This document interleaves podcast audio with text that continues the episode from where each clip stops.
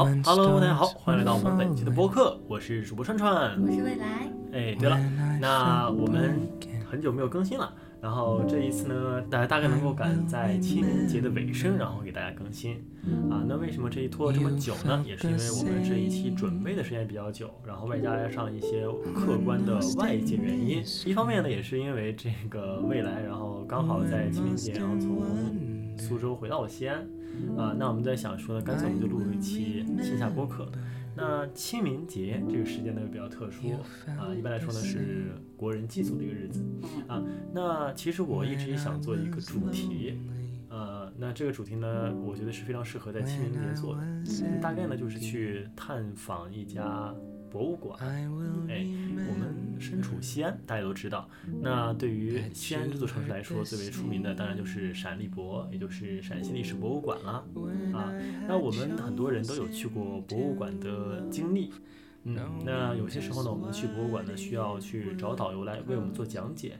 那如果没有导游的话，其实当你置身在浩瀚的文物当中的时候，其实你会有点不知所措，因为文物本身呢，真的是非常浩瀚。就很难真正的就是能够去了解每一个文物背后的故事。那因此呢，我就想做一期沉浸式游览博物馆的主题。对，那这一期呢，我和未来然后去往了陕西历史博物馆。那我们会以全程带领大家游览陕历博。那这期播客，嗯，哪怕你现在不听，我也非常建议你收藏一下。对，万一以后去用对，万一以后你在闪力博士一定用得上的啊，只要他们的陈列不要有一些太大的变化，那一般也不会有太大的变化。就是那给大家介绍一下这期播客的形式。首先呢，我们是呃直接在户外录制的，然后所以呢，就是音质可能不像我们在家录制的效果这么好啊。而我们当时在节目的开始呢，应该会是直接置身在。呃，陕西历史博物馆的正厅，正厅中间啊，正厅中间，我们会以语言讲述告知大家我们的行动路线，嗯，对，并且呢，在每一个行动路线之后，我们会为大家讲解我们此时我们当时面前的文物。以及一些周边的一些具体的情况，所以说这期节目大家可以怎么听啊？有两种听法，一种听法呢，就是我们同时会在 show notes 里面去把我们当时在博物馆拍的照片，然后泼在呃 show notes 里面，你们可以跟随着我们所讲的内容，直接点击 show notes 的时间轴啊，然后来去对照着我们当时所观看的文物啊，来了解这段文物的一些。呃，故事，然后我们讲述一些历史，呃，同时你也可以说，就是有机会的话，也可以真正的来到陕西历史博物馆，你可以跟我们同时出发，对，然后平行时空，对，就就你就不用请导游了，对，你就不用花钱请导游了，对，然后你可以直接戴着耳机啊，然后从我们出发那一个地点出发，按照我们语言所表述的行进路线，然后跟我们走完，就是整个。呃，我们所讲述的一个游览路线吧，对我们尽可能的去在每一个朝代馆中带到了其中的几件比较著名的文物吧，嗯。然后有一个简单的讲解，那这里呢也稍微做一个前情提要，也就是说我们就是毕竟不是最为专业的历史学人士，我们只是一个爱好者，因此呢，呃，我们不可能去非常详尽的去彻彻底底的讲述清这个博物馆里面的文物，我们肯定是在里面挑拣着去讲啊，挑拣着比较热门的。啊，基本上也都是导游们的热门选项，就是 会会带着你看的。对，为什么去挑这么几款？然后同时为什么会去讲这些内容？其实说实话，也是因为这个我跟随了导游，就是就是几次以后，我我发现他们比较热衷于所去呃讲述的一个内容。嗯，对，而且呃历史说实话一直是在不断去进步且推翻的。很多时候新的历史发现，有些时候甚至会推翻之前的一些历史认知。因为都是。都是靠猜嘛，就是推断。对历史的，就是研究，很大程度上都是靠我们所已知线索的一个推断。因此，当有新线索、新证据所曝光到大家面前的时候，肯定会对于以前呃就有的一些观念，然后进行冲击。嗯，但甚至有些时候，就算有冲击，你也没有办法去完完全全的去呃抹杀掉它曾经的存在。嗯，然后所以呢，就是我今天所去给大家讲述的这些。呃文物故事，呃一定程度上也是基于我的认知和我的一些学习所得，那可能中间会有所纰漏啊，但是我基本上在这之前都查阅了一些资料。那但是万一万一这个有所纰漏的话，也希望大家这个包容指正。嗯嗯，好的。那接下来我们就话不多说了，然后接下来的内容呢，就是交给我们当时在现场啊录制的音前频内容。线记者，对，啊就由前线记者串串和未来给您带来的陕西历史博物馆啊沉浸式体验。嗯，出发。好呃，陕西历史博物馆，其实本质上最重要的一个点就在于说是它是植根于陕西的，所以这一次所带大家就是观览的，呃，这个路径和所看到的文物，基本上都和陕西的整个发源有关。而我们也知道，陕西很大程度上也是中华文明的就是缘起，嗯因此可以说是整个中华民族的文明发展历程。嗯啊，那我们首先第一站就是先到一进大厅石狮子背后的国宝厅里面来。好，那我们一进来呢，就看到它最前面，也就是门口的这个标题。然后这个标题呢，上面写的是这个“大国之威行天下”，然后陕西国宝系列特展之杜甫，啊，这个“威”字还写了一个非常形，就是拟声形象的一个嗷，在模仿一个老虎的叫声。然后我们从左边走，左手边，然后这里其实有一个对于这个文物的一个出土介绍啊，介绍说是在沈家桥村，那一位名叫杨东风的少年在田间劳作时挖到一件锈迹斑斑的铜制品，后来这件铜制品的锈迹呢就慢慢剥落，显现出闪闪发光的金色字迹。那杨东风呢意识到这个是那个文物啊，于是把它交给这个省博物馆，然后鉴定以后发现是战国时期秦国杜县的虎符及杜虎符。那虎符是调兵用的那个吗？虎符是调兵用的。然后，那么为什么说是？你看啊，他说这是一个锈迹斑斑的铜制品，可是当铜制品的锈迹慢慢剥落以后，却显现出了闪闪发光的金字呢？那为什么这一个字迹没有腐蚀呢？因为为字是金的呀，它很稳定啊，铜会氧化。对了，那这是一个哎化学生的专业啊，因为在古代很长一段时间，我们所使用的一个技术呢是浇铸技术。那当我们把铜锡铅加热之后，就把它的液体然后浇铸在这个老虎的这个模具里面，然后之后等到它冷却脱模以后，我们就直接把这个字就刻上去了。然后刻进去的这个字叫什么？叫阴刻嗯，啊，就是说是凹进去的，凹进去的。然后把金再灌在上面。，对，把金再灌上面。下面是层合金，哎上面是金。是的，这个就是手法呢，也叫错金，因为你也知道金子呢是可以作为单质存在的，然后所以它就不会生锈啊。拐进来就可以看到这个虎符很小，然后上面那个字是很清晰的，哦，这是那个虎符吗？你看到没？上面的金字看到没？嗯，嗯，抬一下。那么我们其实要想，我们要知道文物是干嘛的？文物是用来证明的，证明我们某一时代或某一事件，然后以及我们人类的一些呃具体的痕迹和一些行为。我们知道，就是文物它有些时候呢，伴随着的不仅仅是这个东西本身，还有上面所镌刻的一些文字。那文字是什么？文字其实就是文物的一个说明书。那我们来看一下，就是这个虎符上面呢也有一些呃镌刻的文字。然后呢，我们看一下文字上写的什么。那这里呢是这个文字的铭文啊，上面写着这个兵甲之服，右裁军，左裁度。凡新式披甲，用兵五十人以上，必会军服，乃敢行之。翻岁之事，呃，虽无会服行义，反正就是说啊，说是调兵之服，然后右半边呢在君王手中，然后左半边呢在杜地将领手中。啊，那杜呢，为什么叫它这个杜虎符？就是因为它是在这个杜邑所发现的。啊，那凡调兵超过五十人呢，那就需要用这个符去跟君王的这个右符，然后进行契合。什么意思？就说是五十人以上啊，那君王呢知道你要需要调用五十人以上的兵，我就会把这个我手边的这个符，然后给你。我们知道说两块符合在一起，就是从古代到现在有很多呃文明行为的变迁。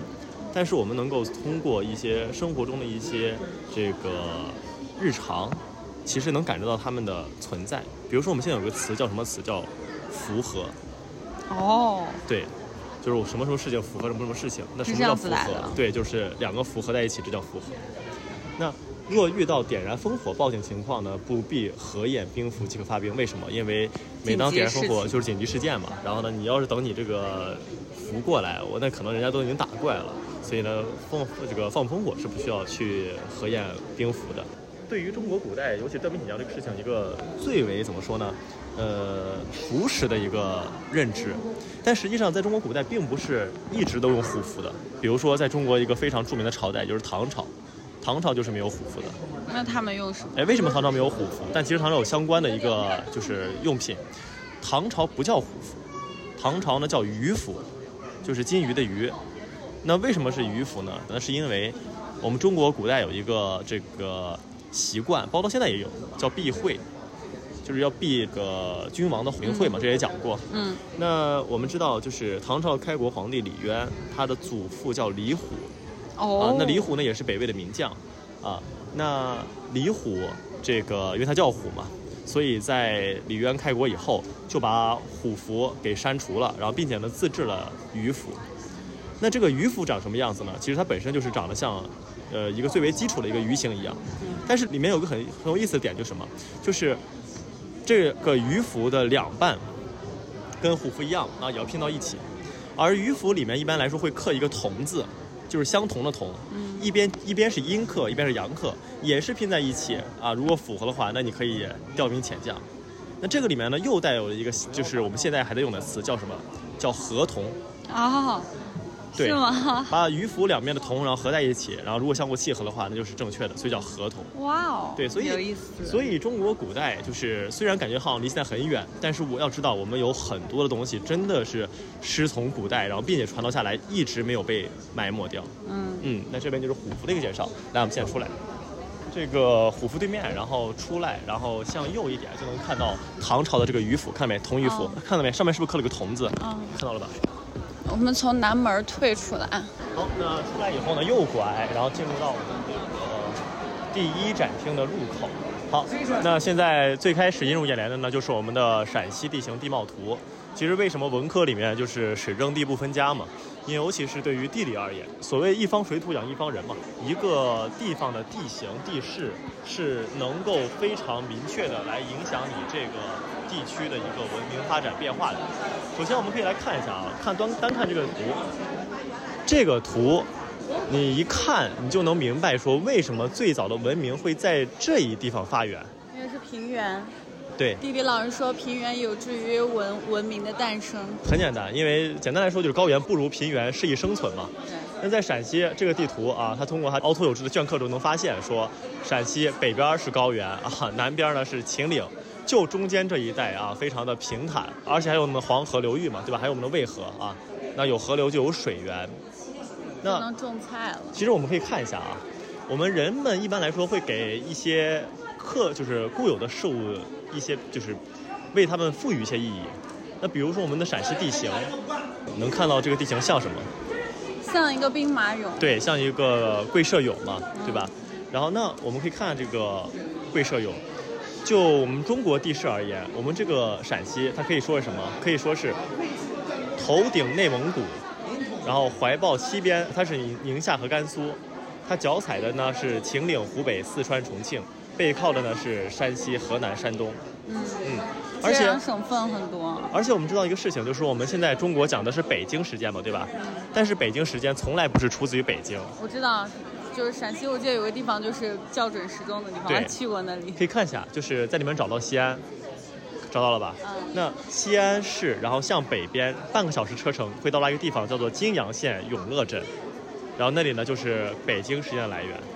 嗯，嗯，那为什么要叫北京时间呢？现在首都是北京嘛，我们会以现在的首都，然后来去给它。呃，称呼，因为我们中国嘛，幅员广阔，呃，为了去更好的契合所有地区人民的一个时间安排，所以刚当然是要去找到中国最为中心点的一个时间是最为合理的、嗯啊。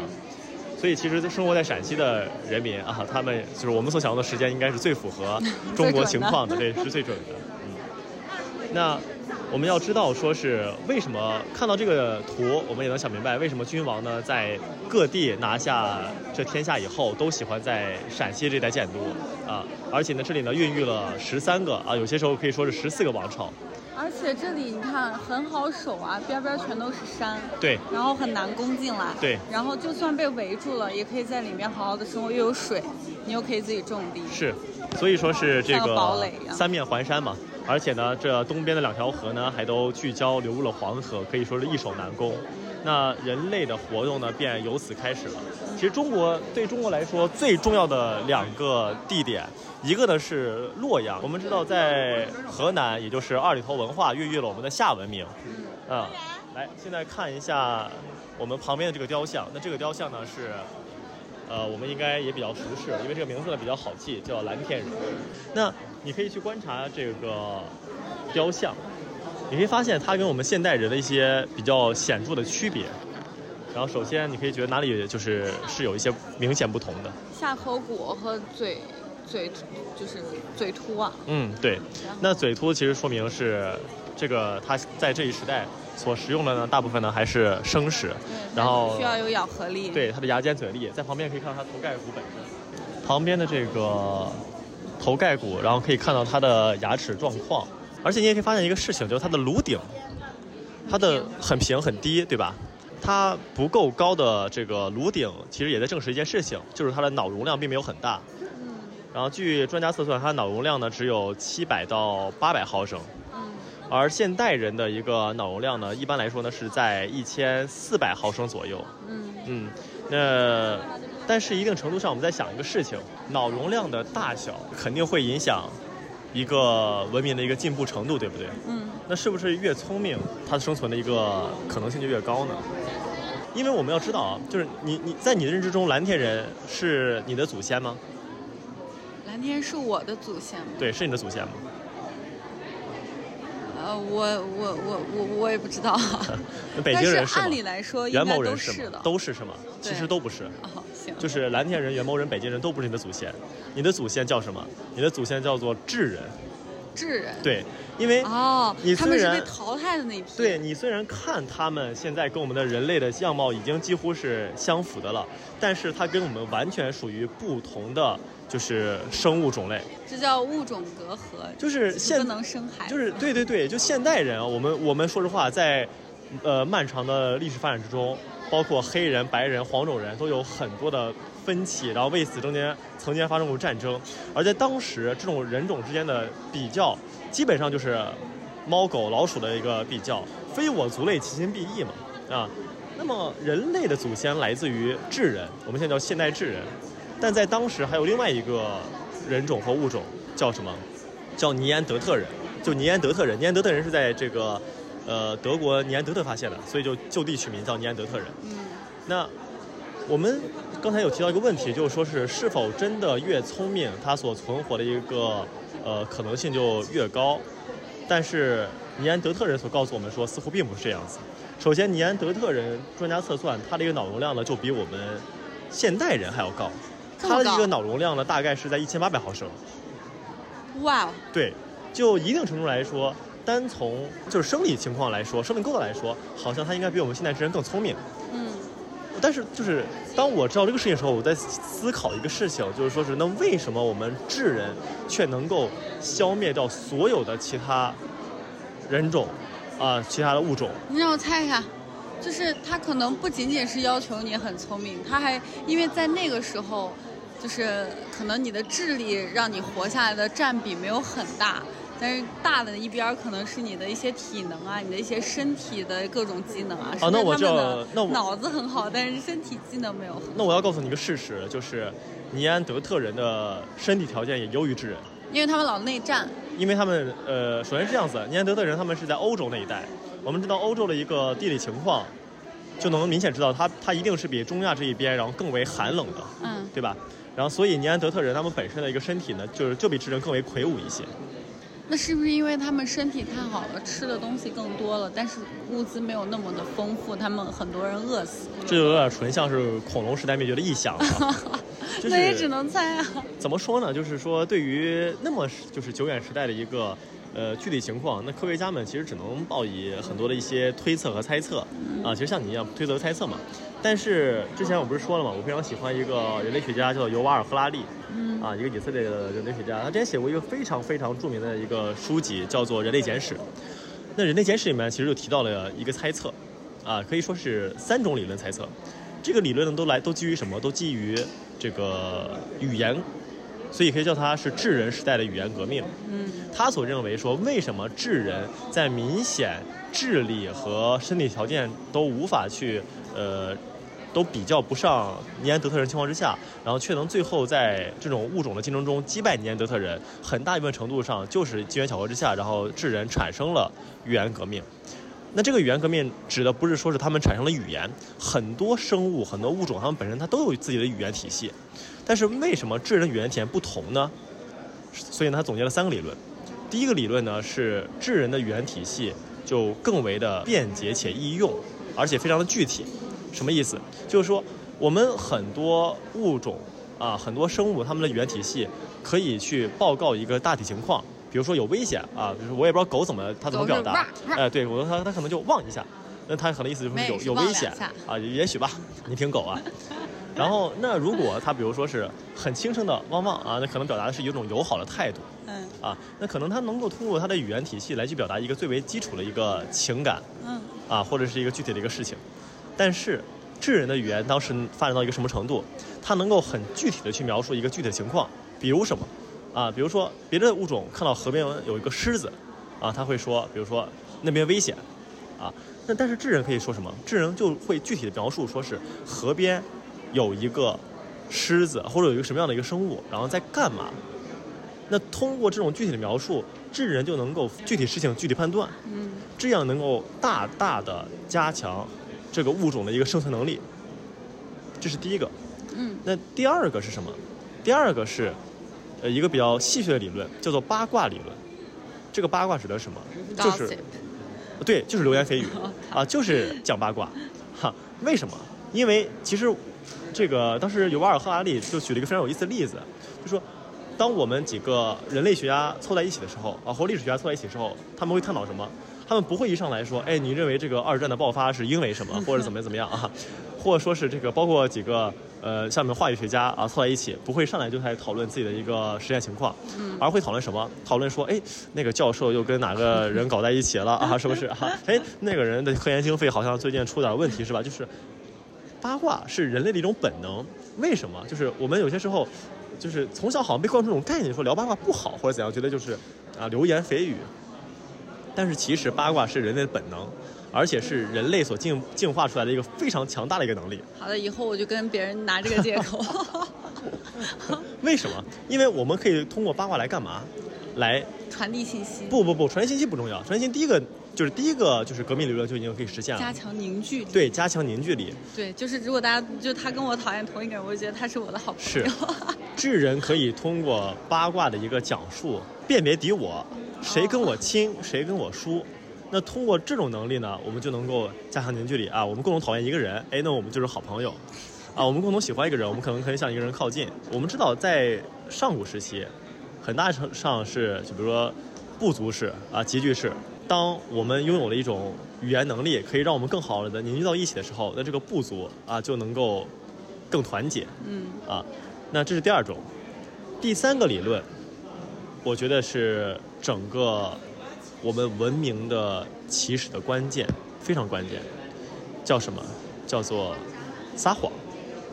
但这个撒谎不是说，比如说我把碗打了，我跟你说我没有打碗，不是我干的，是狗干的，而是你干的啊，就是，而是什么？而是智人能够虚构根本就不存在的东西。啊什么叫做能够虚构不存在的东西？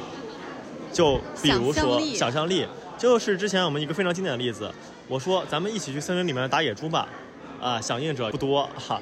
那我们说我们去森林里面找仙女，仙女可以实现我们所有愿望，应者云集。嗯就是智人能够编撰出根本不存在的一些概念，比如我们现在所熟识的国家、公司，其实根本本身它是没有实体的。嗯，那国家的实体是什么？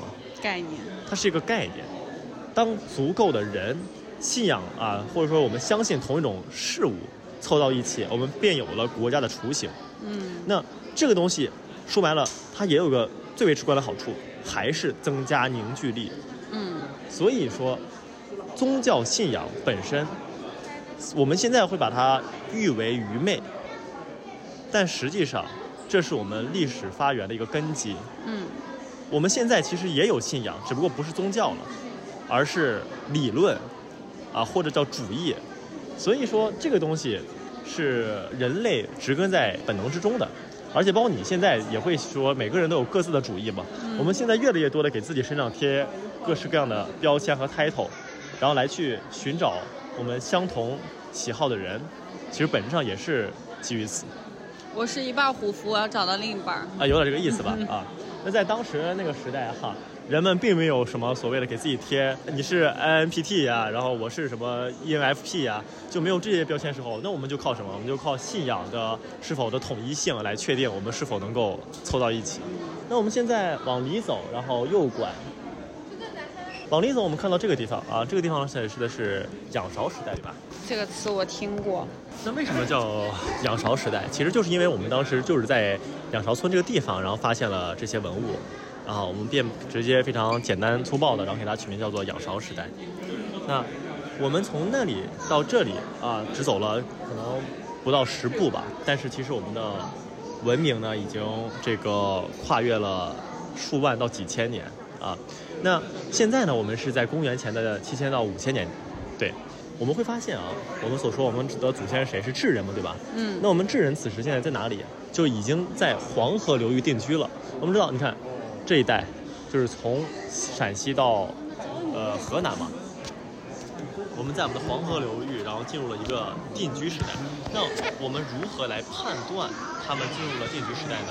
就是因为我们在这个村落的遗迹之中，然后发现的这些文物。我们可以发现说，如果你是要怎么说呢，就是还处在一个。对迁徙，我们如果是随时迁徙的话，我们就属于在一个以采摘为主的一个进食习惯。但是如果我们开始定居的话，就说明我们开始渐渐进入农耕时代了。对而我们通过发现的它所拥有的一些器皿，首先这些器皿不可能是买来的，对吧？嗯那，它肯定是自己手工造的。那我们去判断这些手工造的文物，就能感知到说他们如何定居的。首先，我们来看一下，就是，呃，你看，呃，那个，我看是几号，也就是十一号十一号，对吧？然后呢，它标注着十一号，然后左右两边，然后这个这个东西，然后你去看，你感觉它是用来干嘛的？你看它旁边，它有左右两个耳，对吧？嗯然后左右两个耳的话，你可以想想，它既然有孔洞，它是干嘛的？挂在树枝上。首先明白就是它穿绳子嘛，对吧？对啊，它穿绳子，那什么情况之下，然后我需要就是通过绳子而不用手直接去，就是很烫嘛。很烫，倒不是倒不是这个概念了，就是你想想嘛，就是我需要用绳子一个这么长的东西，然后来去运作它，那说明它要干嘛？瓶子最长是装什么的？装水。装水，对，装水。所以这个东西呢，就是打水用的。你想想，我们当时就是用绳子，然后穿到两个耳朵里面，然后把它，不管是放到井里也好，然后还是放到河里也好，然后用来取水嘛，嗯对吧？那为什么是这个尖底？可以想象说是，如果是尖底的话，它能够更好的去好沉下去。好沉进去，对吧？好沉进去。所以，而它在这个屏蔽上，那个时候都已经会算那个什么表表面阻力、水的那个阻力了。我们现在可以通过很多的科学原理来去反推出很多就是物品它本身形态的一个呃原因，但是在那个时期，尤其是在上古时期，我们没法去用科学原理去解释，但是我们可以干嘛？我们有我们有经验学，对吧？嗯，所以这对于古人而言，他们是通过自己的一个经验判断和认知来说，我造成尖底了，那我肯定是比平底是更易沉的，嗯对吧？就是基于这种认知，然后他们去打造了这一系列一系列的这种文物形态，嗯，啊，而包括上面，你看它上面是有绳纹的，对吧？这个东西用来干嘛？用来增大摩擦力嘛，对吧？在古代水也是非常重要的一个资源，而且它的尖底还有个什么好处？在古代很长段时间，这一会儿会讲，就说是，呃，我们的一个气候变化问题和当时一个地质情况问题，在古代有很多的滩涂啊，有很多的这个沼泽地，有很多的淤泥地，所以这个东西它一方面既可以帮助我们取水更为方便，它更易沉。那作为尖底，它放在沼泽地它是可以插住的。对我们有时候抬着抬抬累了，我想歇一歇，那我就把它插在啊泥地里，啊我们就在旁边休息哇，好。聪明啊！而且最重要是什么？最重要是科学家在这个尖底瓶内侧壁发现了一个东西，叫什么？叫直硅体。那这个直硅体的发现，印证着这个器皿里面曾经发生过，曾经曾经发酵过。那当出现过发酵啊，而且人们也发现了在里面有一些谷物的残留，就是科学家猜想说，在这一时期，人们已经开始利用这个东西进行干嘛了？腌制。酿酒腌制。哇，所以说，在这一时期的人们，为什么就你想啊，人什么时候会喝酒？吃饱了才会喝酒嘛，对吧？你要是吃不饱的话，你不可能浪费粮食，然后用在就是酿酒或者说腌制这种这种事情上。所以说，在这一时期，人们已经已经有了一个基础的饱足能力，嗯，而我们开始干嘛了？开始重视自己的其他的一些精神娱乐活动和其他需求了，对吧？这个是非常重要的啊。那呃，而且啊，我们如果去看去查在甲骨文里面的这个“酒”字，可以发现，就是现在的甲骨文里面的这个“酒”字，它里面无论它是单一形态的，还是说是带三点水偏旁的，那三点水我们都知道它本身代表着水嘛，啊，但是我们去看另外一边啊，可以去查一下相关图片，会发现那个就是甲骨文的“酒”字，跟我们现在所刚才看到的那个尖底平几乎是很一致的，看到没？看这个“酒”字，哦，看到没是哦，这个字的形态跟我们刚才看到的这个尖底瓶几乎就是一模一样的。哦，所以我们也可以大胆的去通过这个东西来推测，那一时代人们已经用这个瓶子进行干嘛了？进行酿酒了。嗯，嗯，而且这个字啊，甲骨文这个字，我们现在可能肯定已经淘汰了嘛，已经不用了。但是我们刚才看到这个形态了没？看到了吧？嗯，这个形态我们到现在为止依旧有很多的延续，哪怕我们的文字已经走到了简体字，依旧能找到遗迹。在哪找到遗迹？比如说祭奠的奠，尊重的尊，哦，上面，上面上边嘛，祭奠殿也是嘛，对吧？那这个你这些是祭祀用的。不错，你看祭奠拿什么祭奠？拿酒祭奠嘛。啊，尊重，尊重，尊是什么？尊本质上也是酒杯嘛，嗯，对吧？所以这里面都是从这一时代文明所传承下来的一个痕迹。哦，啊好有意思。然后我们再来看一下这个，我们来看这个吧，看这个九号文物，它叫陶赠嘛，对吧？它陶赠，就为什么要单独介绍一下这个陶赠呢？这个碗啊，看上去是不是平平无奇啊？好像平平无奇，但是非常重要的一个点在于什么？我们从上往下看能看到什么？洞洞，对，孔洞。那既然有孔洞，我们以现在的认知就能很明确知道它为什么要有有孔洞。你怎么煮馒头？哦，蒸馒头，蒸馒头。那个时候都蒸馒头了。所以说这个东西很重要，就说是它留的孔洞，就说明什么？说明这个东西用来干嘛的？用来做蒸蒸汽用来做蒸煮的。所以这个东西证明了什么？这个东西证明了人类在此时进入了熟食时代，就开始吃熟食了。那啊，我们现在人类的肠道，比如说跟一个兔子相比，就缩短了很多嘛。兔子肠道是很长的嘛。那么为什么？就是因为我们人类现在不吃生食了，我们的消化体系不需要留有那么长的一个肠道，然后进行去消化了。然后我们现在然后再往右走啊，也就是往右手边往前走。这个模型的实地呢，离这也不远，就在咱们这个陕北的黄土高原。嗯，然后它的一个时间呢，已经到了公元前呃五千到四千年前嘛。那我们可以看到说，在这个模型里面，然后它有什么了？它开始有城墙了，对不对？对，那有城墙，说明它要开始抵御什么了？外敌，对，抵御外敌了。因为在最最为古代的部族里面，我们如果是挖壕沟，挖壕沟是用来干嘛？呃，防野兽嘛防，啊，最为基础的防野兽嘛。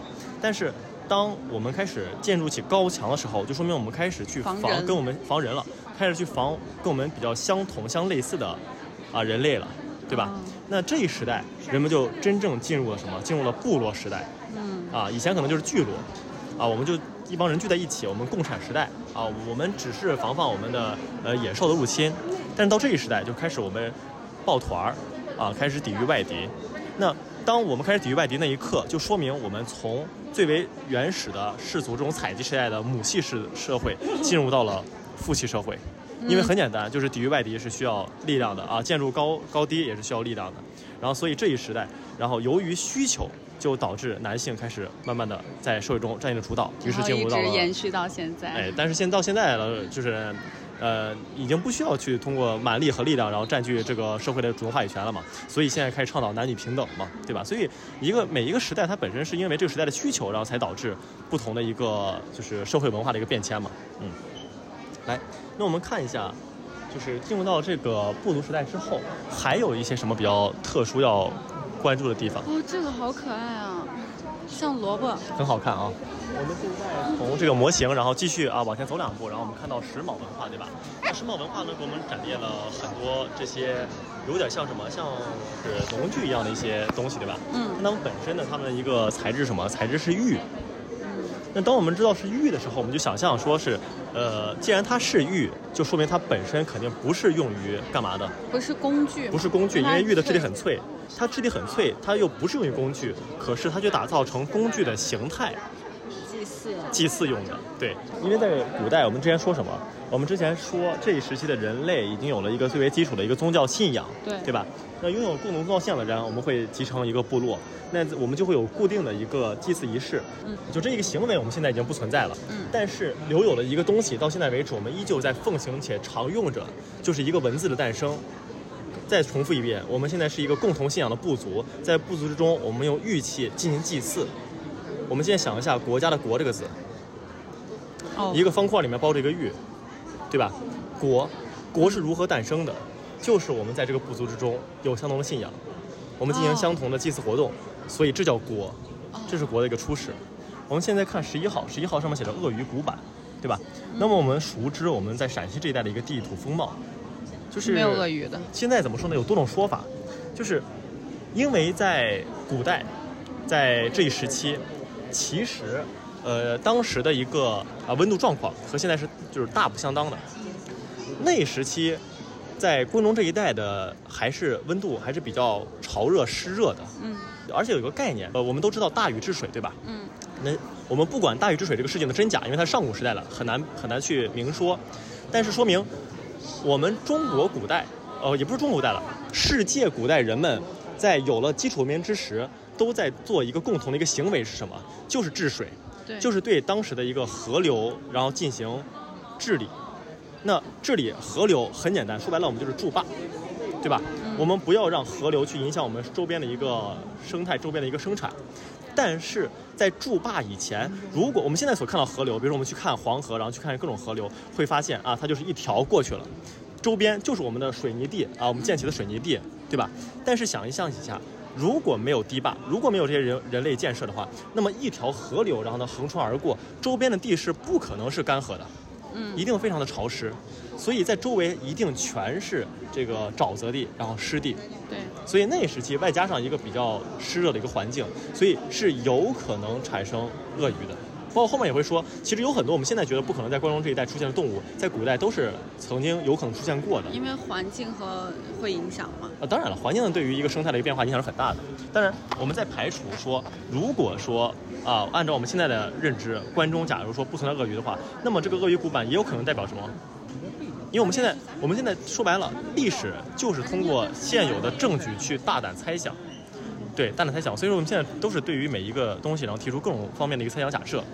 如果我们现在最为传统的认知，我们关中就是没有鳄鱼，那鳄鱼古板的出现说明什么？说明这一时代人们有了交流，说明有了交流。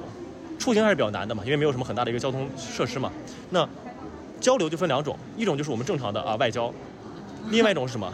战争，哦对吧？打仗，外交可能性是比较低的，因为那一时期就是人们本身更大一部分上要要对文字不同，语言不同，要保证自己的一个最为基础的一个物质生存。那我们更大程度上是打仗，就说明这个时代人们通过不断的战争攫取之间，部族之间有了交流，就可以把较远的部族他们那一地地区的一些东西，然后带回到我的部族。所以说这也是鳄鱼古板的一个就是可能存在的原因啊。嗯，然后我们现在看这里，然后写着“赫赫宗周”四个字是吧？赫赫宗周。那其实我觉得这个陕西历史博物馆这是非常有意思的一个点，就说是它给几个展列出来的一个朝代都取了一个就是类标题一样的啊名字。那到周就是赫赫宗周。我们知道，呃，从上古时期，我们刚才是不是说到大禹治水？上古时期，嗯，对吧？然后到现在啊，那到了周朝，这个里面经历了什么？经历了夏和商，啊，经历了夏和商。首先，为什么商我们很熟识啊？《封神演义》讲了很多，我们最后知道这个是啊武王伐纣，然后灭了商，然后才有了我们后续的一个周朝嘛，对吧？嗯那为什么商朝没有展览呢？为什么商朝没有在我们这个博物馆里面体现呢？为什么？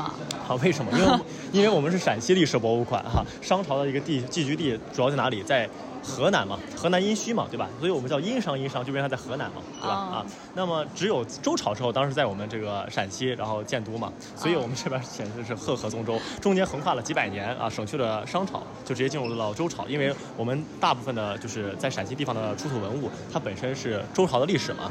那周朝历史我们刚才说了啊，它叫赫赫宗周。陕西历史博物馆刚刚提到说，它给每一个所展出的朝代呢都取了一个名字，并且其实可以如果去仔细发现的话，每个展馆的一个陈列和它的一个装潢其实是不太一样的。它非常好的去体现了这一时期的一个基础特点。比如说赫赫宗周两旁，你可以看到什么？青铜的纹路，对吧？青铜器，那就是这个商周时期的一个非常呃显著的特点。那首先我们就来看一下这赫赫宗周，赫赫两个字，我们可以想到什么？赫赫有名。赫赫有名，功名显赫，对吧？那这个赫就说明了说他在什么？为什么叫赫赫有名？为什么叫地位显赫？说明这个地位是有差距的。那所谓的赫，就一定是地位高的。那有了地位，就说明在这个时代，啊，这是一个非常注重地位的时代，或者说是它是一个非常注重什么？非常注重尊卑有别的一个时代。礼仪。礼仪，周有周礼。那在中国古代，呃，还是那句话，任何一种社会文化的存在，都是需要去满足于当时社会生产的需要的。嗯，那就像在有了宗教，我们可以把人更好的融在一起，这是宗教的起源。那为什么要有周礼？为什么要有礼仪的存在？就是为了去更好的稳固人心，加强统治。加强统治。这个东西不一定总是坏事，它本质上也，我们经过了这么长时间的一个集权式社会，我们知道在集权制之下，就是当我们把力量集聚到一起，是一个多么强大，我们能够去呃实现多么就是伟大的一个成就目标，对吧？想建一个基础设施，刷一下瞬间就建起来了。所以说这就是能力实力统一之下，啊，能够去更好的去拨运力量，然后所实现的一个目标，更好的去服务于生产嘛。嗯这本质上是没什么错的嗯啊。当然，周朝这个时候还没有集，就是还没有集权制出现，更大程度上是呃分封制嘛，对吧？嗯，然后刚才也提到了说，它左右两边的一个青铜器，也证明了这一时代最为呃熟识的一个关键词就是青铜。来，我们看一下这里面有哪一些青铜是值得我们所去讲述的。好，我们现在沿着它往右走。走到这边以后啊，我都说了，这个确实陕西历史博物馆在这方面做得很好啊。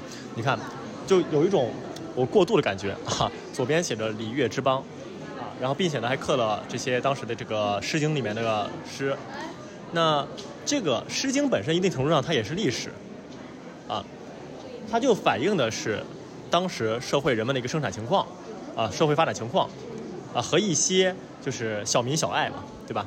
那我们知道《诗经》是谁编撰的？啊，《诗经》它是很多人写的嘛，它也是民间就是所遗传的嘛。嗯但是有人编撰它，就是把它总结在一起。总结在一起。孔子，孔子编撰的《诗经》。据说啊，据说孔夫子将这个《诗经》中的诗三千，总共原本有四三千首诗，最后缩编为三百首，诗三千编为诗三百，删去两千七百首。这个里面其实给了我们很多遐想，就是为什么孔子要逃去两千七百首诗？那两千七百首诗到底有什么不好，或者说到底为什么要去逃去？它跟这剩下的三百首里面比起来有什么样的关系或区别？我们现在来猜想一下啊。首先，呃，最近有个有本书非常的出名，叫做《简商》，它所讲述的就是中国商周时期或上古时期的一系列的历史考古发现所去推演当时的历史。那开篇最开始就讲述了一个什么？讲述了一个人葬坑，就说就是对，就是说这个坑洞里面全是尸骨。最开始，专家刚刚挖出来啊，发现哎哇，这是一个，就是一个墓穴之中，好多尸骨。一开始会推断说什么？推断说，哎呦，这应该是一个合葬坑。但是随着历史的发现啊，随着科学的进步，会发现，哎，这个坑没挖完，底下还有东西。把这一些的骸骨上来收揽殆尽以后，接着往下挖，把土层挖开，又是尸骨，然后挖开又是尸骨，三层。那哇，这是这是一个多么骇人的一个事情！一个很深的一个墓洞，埋了三层，里面每一层埋的全是尸骨。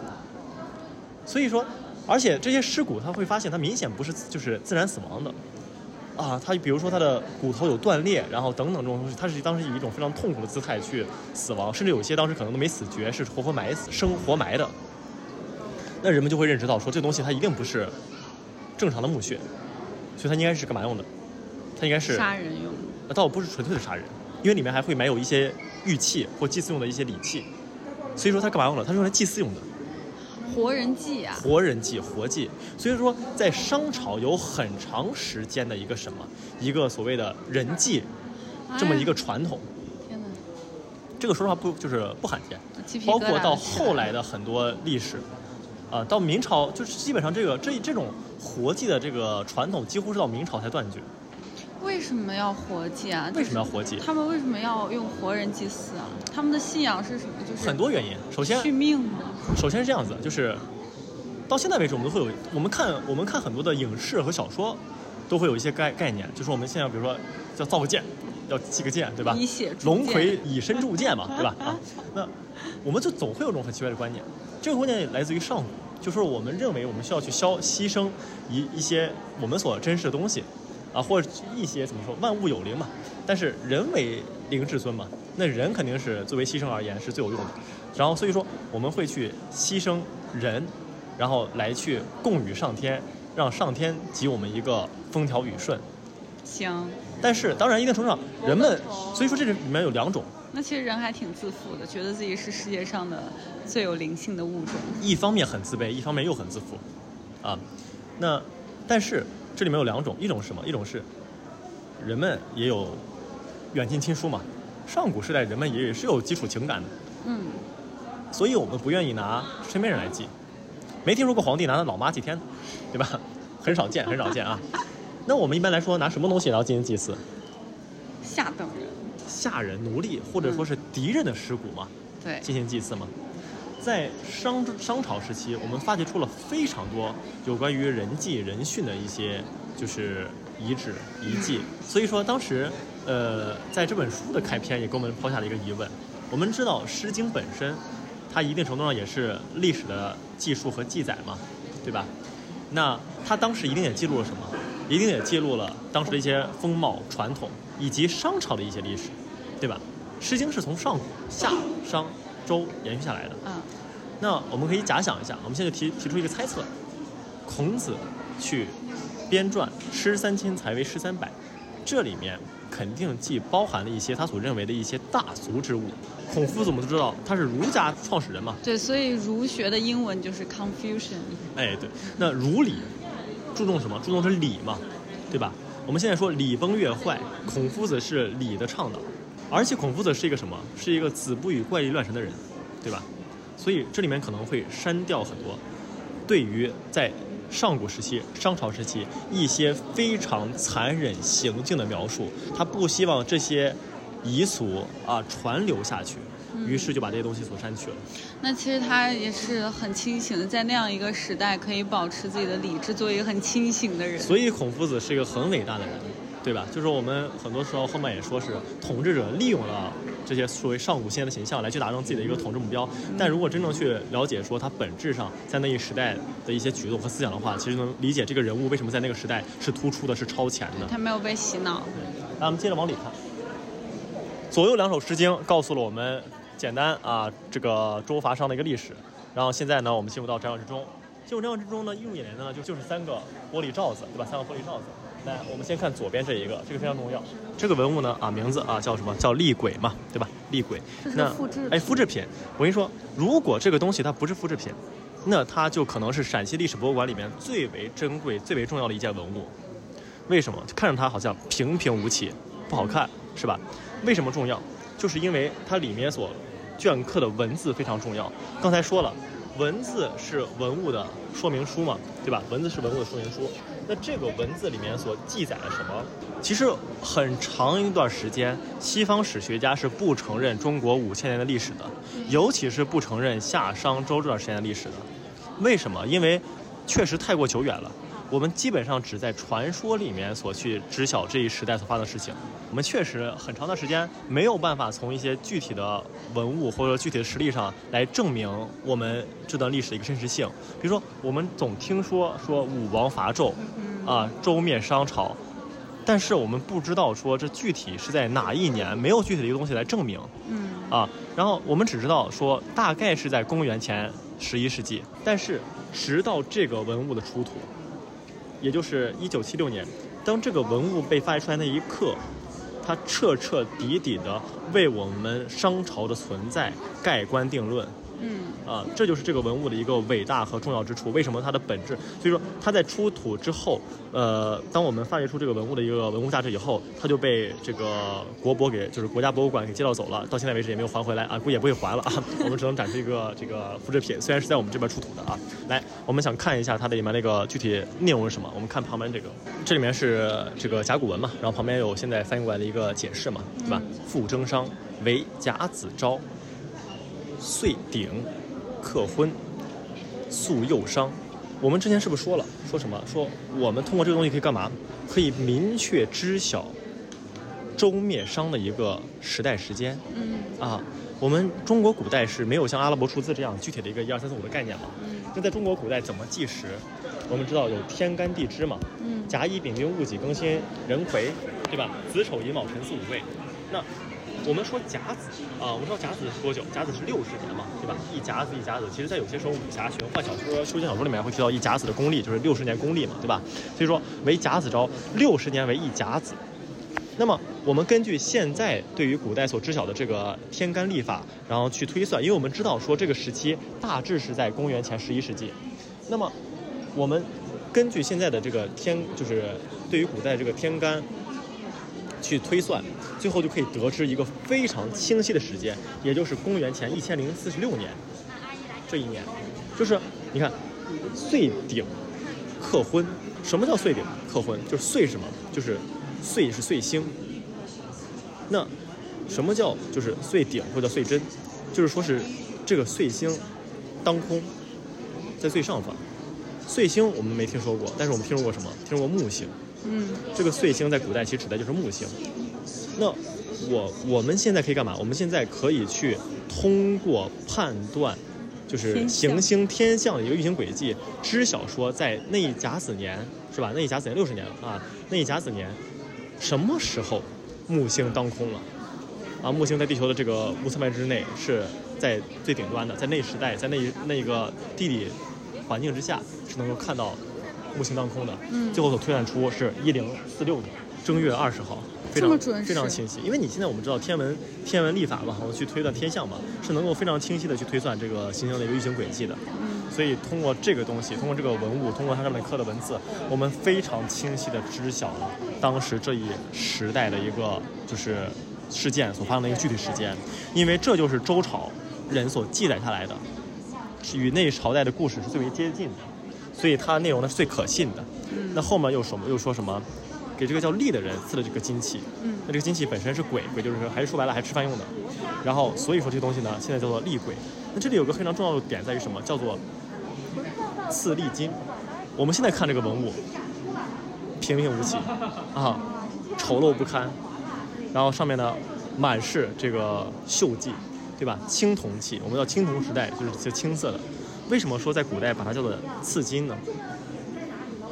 那个时候青铜器也不是绿的吧？，对，没错，是的，因为铜绿是后来才会产生，就是这就是我们对于那一时代人们一个最大的一个误解。铜是黄色的呀。对，铜是黄色的，而且它本身它也不是纯铜嘛，它铜锡铅嘛，它出来这个合金，它在当时出产的时候本身是金光闪闪的。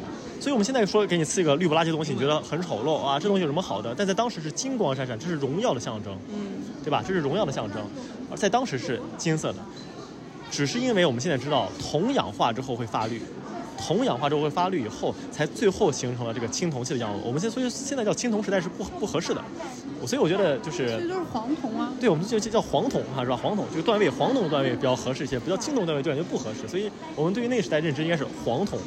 所以我们现在应该想象，我们看到这些文物的时候，我们就应该想象说，它在当时出现的时候是金光灿灿的，是多么的尊贵，是多么的荣耀，就是得到这么一个东西多么尊贵。而且我们要知道一个事情，就是青铜器的浇铸技术。你看这个东西，哇，在那个时代，很细，哇，很细。你看它这个纹路，它这个装饰旁边这个纹路的装饰，哇，多么的细致，多么的就是雅致且好看。在当时，我们知道当时没有焊接，当时全是浇铸，哇，那要浇筑这么一个青铜器，得这在国家对要做模具，这属于国家的尖端技术。所以可以可见说那一时代啊，人们的一个就是单纯的一个造物技术水平是多么的发达。所以说，啊，但是一方面是发达，一方面也紧缺。所以说能得到这么一件物品，平常人们就拿破碗吃饭就完了，还拿一个这东西啊啊，是吧？拿这么大的东西吃饭、啊，对，又好看啊，又大，而且造出来又漂亮，然后金光闪闪。这个东西所代表的什么？代表的是代表的是身份代表的是权贵，代表的是地位，代表的是尊贵。对，我们现在看的这些不起眼的小小青铜器，每一件在当时古代都不是平凡百姓能够拥有的东西，它都代表的是尊贵地位的象征。啊，刚才而且是不是说了，说是铜氧化以后才会发绿？嗯，所以我们一会儿就是中间有一个文物啊，不一定给你讲，但是你就想象一个事情，就是说这个东西干嘛用的？煮饭用的。所以说就是煮饭啊，有水加热，然后大就是更容易被氧化，所以那个容器里面已经是纯绿了，可是它的外表却还带有一丝黄色的痕迹在。哦，因为外面有要接触火焰嘛。对，来，我们到后面。哎，不过他们很聪明一点是他们会用合金，嗯因为如果是纯铜的话会点燃，然后就会冒绿光。是吧？对，这叫焰色反应。哎，我们越过厉鬼，然后到后面这个玻璃橱窗里面啊，我们看一下。来呃，刚才说了，这个东西什么鬼？这个东西就更像吃饭的碗了吧，对吧？啊，像煲仔饭，像像砂锅，像煲仔饭嘛，对吧？啊，那砂锅。那后面呢是鼎，就是我们可以数一数啊，有几个鬼？四个鬼，四个鬼，有几个鼎？五个鼎。五个鼎。这一批文物都是从是一套，是从一个墓穴中被挖掘出来的。啊，那刚才也说了，就是青铜器，在古代一定是地位的象征。哇，有有四个鬼啊，五个鼎，这么多青铜器，它放到墓穴之中，一定是用来干嘛？彰显自己地位的，对吧？对。那我们知道一个很我们所熟知的一个事情，就是什么？